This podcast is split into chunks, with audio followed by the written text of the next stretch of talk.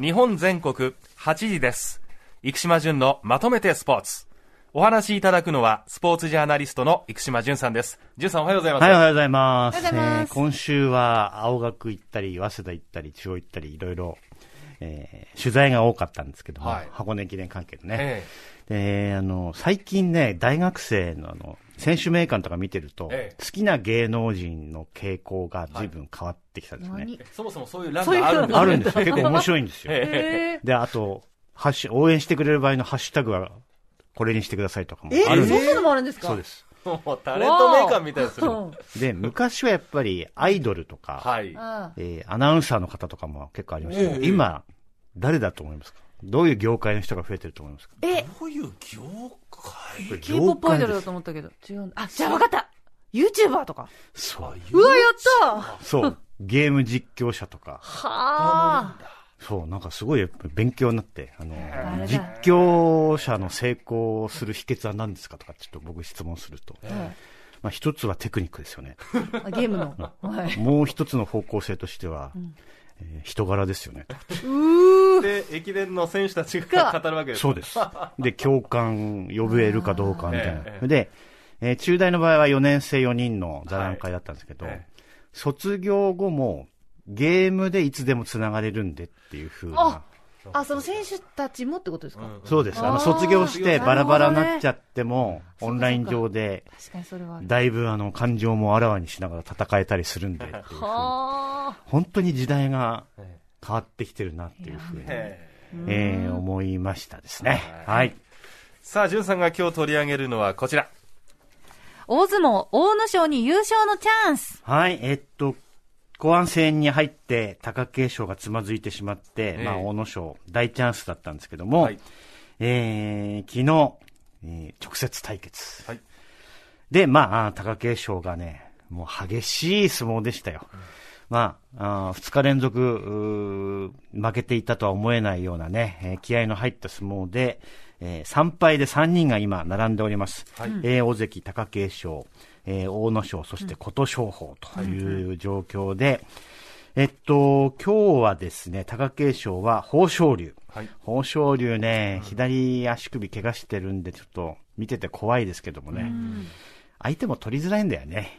怪我してるとね。怪我してると相手が。で、阿武咲は小結霧馬山、琴勝峰は前頭筆頭大栄翔と。琴勝峰は役力士に当てるべきなんじゃないのと、僕は思いますけどね。うん。えー、千秋楽にいきなり、ひょっとしたら3敗同士で並んでたら貴景勝とあ当たったりするのかな、当てたりするのかな、どうするのかねとか、あの、取り組みの作り方あが少しまずいなっていう気は、あの、するんですよ。平幕優勝が増えてるのはそのあたりなのかもなっていうふうに思いますけどもね。はい。えー、あと重量では朝乃山いっぱい守ってますけど、割と危ない相撲でちょっと、おっとっとっとっていうようなことも多いんですけども、ええー、朝乃山ひょっとしたら、まあ、いっぱいで優勝することもあれば、どうだろう。幕内戻ってこれるかどうかっていうことで。そしたら朝乃山とか大チャンスですよ。えー幕内優勝。だってあるかもしれないというふうに思いますが、えっと、あの、相撲をうん楽しむ一つとして、えはい。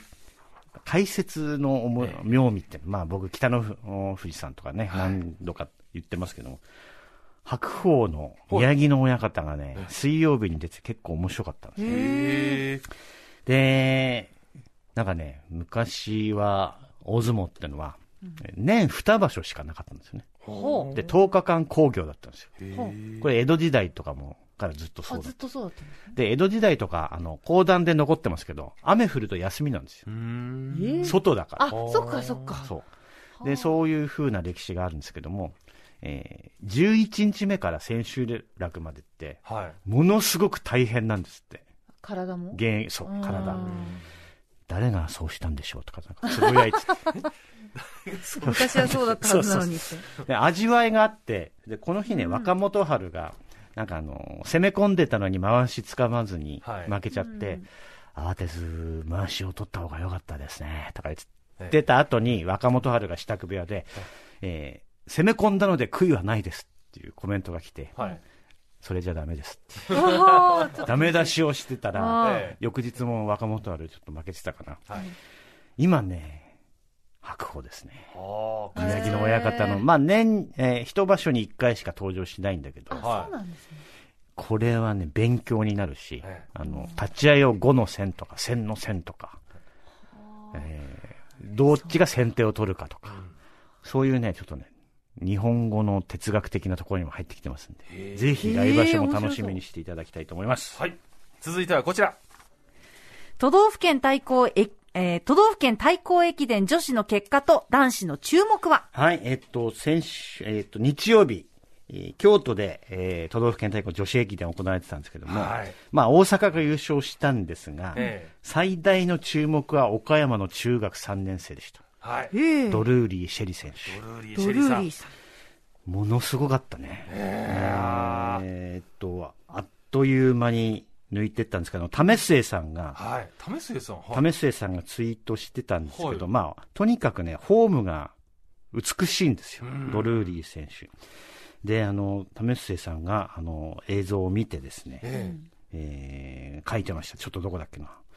えっとね、たすきをかけた瞬間に肩甲骨が、はいまああの、腕を振り始める瞬間に明らかに股関節の動きが変化するのが見て取れますと。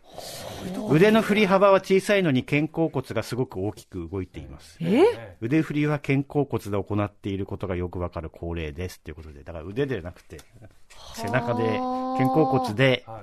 腕を動かしてると。はあ、で全体的にもそうやって、えーう肩甲骨と股関節が連動してるってことなんですよ、これは。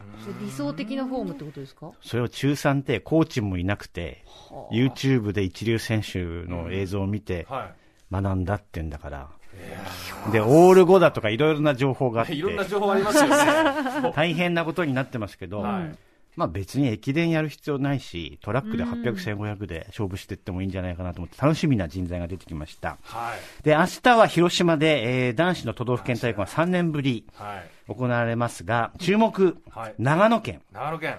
えー5000メートルの高校歴代最高記録を持つ吉岡、あ吉岡。えー佐久長聖高校から4月順天堂大学に進学予定ですが、はいまあ彼と立教大学の監督上野雄一郎監督も走るかもしれません。選手として登録されてますんで。すごい。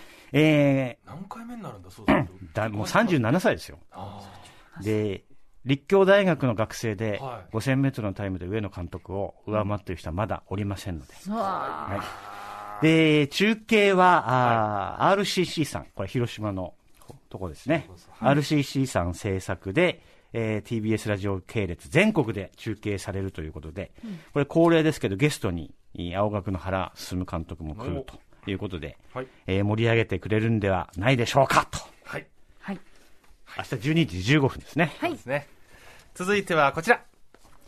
アメリカで野球離れの動きが？はい。ニューヨークタイムズで面白い記事がありまして、はい。はい。えー去年のワールドシリーズ、フィリーズ対アストロズの対戦で、まあ、これ野球離れ、特に黒人のことなんですけども、ほえーこの両チーム、両軍にはアメリカ生まれの黒人の選手が一人もいなかったと。う野球離れっていうのは野球人口の方ってことまあ、全体的に野球離れは進んでます。特に黒人の間で進んでいるということで、1950年以来、72年ぶりのことだったと。いやー、想像できないですね、メでジャーリーグで。メジャーリーグとしても危機感を覚えて、はい少年少女の野球に手こ入れをしてて、いろいろなリーグを作ってそこから育てていこうという取り組みをしてるというような、なるほど。あー話が出てました。はい。で、まあ、経済的な問題で野球にアクセスできない人への支援も必要だよねっていうようなね、はい。えーことも書いてありましたが、えあのー過去10回のドラフト1巡目、349人いたそうなんですけども、ええーまあ、アメリカ生まれの黒人選手が、まあ、18.6%だったと。うんで、えーその多くはメジャーリーグの主導の育成プログラムの OB だったということで、はい。えーまあ、だいぶ前から危機感は感じてたんですよね。えだから、そうだな、僕の感覚だと、1970年代後半、見始めた頃は黒人選手すごく多かったです。盗塁王ルーブロックだとか、あと90年代もはいケン・グリフィー・ジュニアとか、イチローと一緒にプレーしてたマリナーズの選手とか、大スターがいたんだけども、えた他の競技に流れてる。ぱりバスケットなんですよ。アメフト。それ最近はサッカーも増えてきてあ、。サッカーも。サッカーワールドカップ強かったもんな。そう。で、よくよく考えるとね、やっぱり1990年代って、マイケル・ジョーダンの時代なんですよ。バスケ。バスケ。バスケ。はいから、バスケにとどまらないよね。アメリカのスポーツのアイコンですよね。なるほど。うん。で、えーバスケットって、まあ、アクセスしやすいし、ええうん。で、おそらくそこで、スポーツの地理的、えーまあ、人口のグラフィックが変わっちゃったと思うんですよ。だまあ、1990年代以降に生まれた選手たち、まあええ、今ちょうど20代に入ろうとしてる、うーん世代は、えやはりバスケ、そして最近はアメリカンフットボールのクォーターバックもえ、え。昔は白人のポジションだったんですよ、1970年代。それがどんどんどんどん動ける黒人のクォーターバックが増えてきてえ、はい。それもまた憧れになっていくし、ええええ。野球は常に、えー3番手あるいは4番手ぐらいの地位になってんだけれども、やはり、えーこれからいろんな意味で、はい。いろんな人種がいることっていうのはやっぱアメリカは大事なんだよね。えだから、あーアメリカで生まれ育った、えー選手たちをなんとか育成したいというね、熱意が、えーメジャーリーグにあるんで、日本のいろんな団体にも学ぶべきことがあるんじゃないかなっていうことをちょっと感じました。はい。